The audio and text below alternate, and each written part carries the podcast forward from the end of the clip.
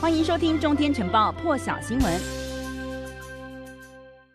全球现场时间，一起来看到这个今天大一大早呢，传出有许多地方都有这个地震哦，而且规模不小。先来看到的是呢，在这个大陆青海的西北部哦，在八号凌晨一点四十五分左右呢，发生了强震。根据这个中国地震台网公布的讯息啊，地震规模大呃是这个六点九哦，震源深度十公里。我美国的地质调查局呢，则是表示地震规模是六点六，震源深度呢同样十公里。那么距离这个青海。省会西宁大约有一百四十公里远哦，这个镇镇央。那么传出呢，就连目前正在实施防疫封城当中的西安，也有人感感受到了这个地震的摇晃。据了解呢，这个镇央五公里内啊，平均的海拔呢大约有三千六百多公尺高哦，人烟稀少。那么距离呢，最近的居住地区呢，大约有十六公里远，在这个宁夏的银川啦、甘肃兰州、陕西呃的西安呢，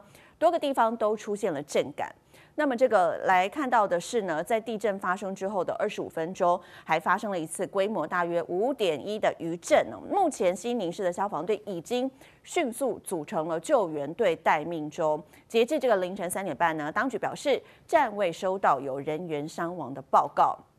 还有刚刚讲到，其他地方也出现震感了，比方说兰州跟西安。不过由于呢，这个他们距离震央是比较远的，所以呢，大部分是住在相比较高楼的民众呢比较有感觉。还有网友呢在微博上面 po 照分享了，说呢，哎，看到有人大半夜跑出跑到外头避难哦，但是因为当时大家很多人都在睡梦当中，还有人呢他来不及穿衣服了，裹着厚厚的棉被就跑到外头哦，模样呢有点狼狈，甚至连鞋子都没有。有传，那么有网友就留言说：“哇，这个现在天气那么冷哦，冬天这样子，感觉上呢真的是替他很担心哦，因为手啊脚啊都蛮冷的。”还有另外有民众是在睡梦中被震醒。那么有人呢也表示说，结果呢自己虽然起床了，但是听到爸爸还在熟睡，在睡梦当中甚至打呼了，家里头的猫也毫无反应哦。不过有些地方呢，这个瓷砖都出现掉落的情况，但还有人仍旧没有被震醒，还睡得很安稳。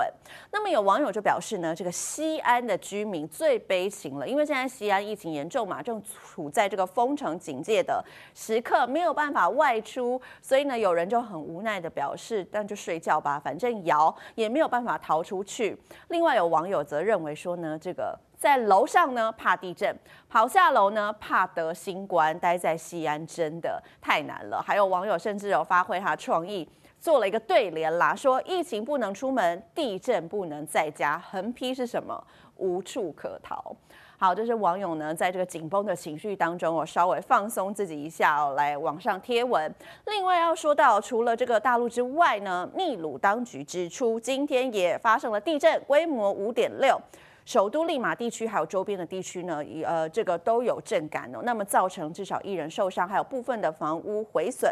根据这个秘鲁地质呃地球物理研究所呢，这个地震是发生在当地时间八号上午五点二十七分，这个震央呢就在这个利马的东北部十九公里处，深度大约是一百一十六公里。那么当局指出呢，这次的地震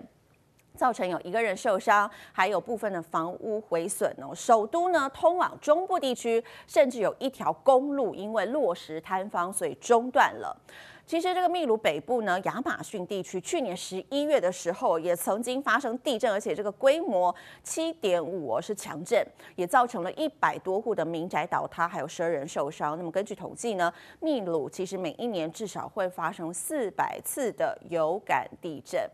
另外一个焦点来关心到的是哦，这个北韩当局呢是致函给。北京的冬奥主办单位哦，表示说呢，因为敌对势力的举动，还加上这个新冠疫情的关系，所以呢，北韩不会参加下个月在北京登场的冬季奥运。对此呢，大陆外交部是表示哦，双方呢是山水相连的近邻，而且两国之间呢有着传统友好的合作关系。大陆筹办这个北京冬奥以来呢。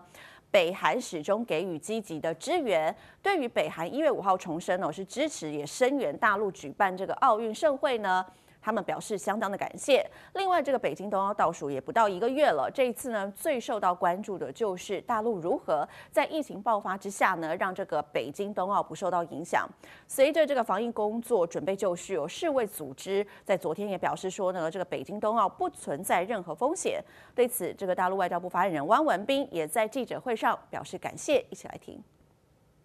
我们对世卫组织长期以来通过国际奥委会对中方安全举办北京冬奥会提供技术支持表示赞赏和感谢。国际奥委会主席巴赫先生在其新年致辞当中也表示，期待北京冬奥会取得圆满成功，对举办一届安全的冬奥会充满信心。一段时间以来，许多国家的运动员和各界人士、国际奥委会。等国际组织纷纷表达对北京冬奥会的支持和期盼。北京冬奥会筹办工作的出色高效有目共睹，疫情防控工作的严谨科学有口皆碑。好，根据这个俄罗斯媒体的报道呢，哈萨克的总统托卡耶夫是表示，已经授权他们的军方还有执法机关要来使用致命武力对付恐怖分子，而且呢，不需要任何警告就可以开火。这是关于这个哈萨克的最新消息。总统卡托耶夫声称呢，至少有两万名的枪手攻击了最大城市阿拉木图。他也指出说，他他是用这个武装暴徒来形容这些民众哦。他认为呢，是经由一个中心训练和协调过的。他说呢，如果这个恐怖分子拒绝投降的话，这些人就会被消灭。另外，这个卡托耶夫也感谢俄罗斯总统普丁是派出了维和部队，迅速做出了回应。哈萨克当地有个网站呢，发布了最新消息，说这个哈萨克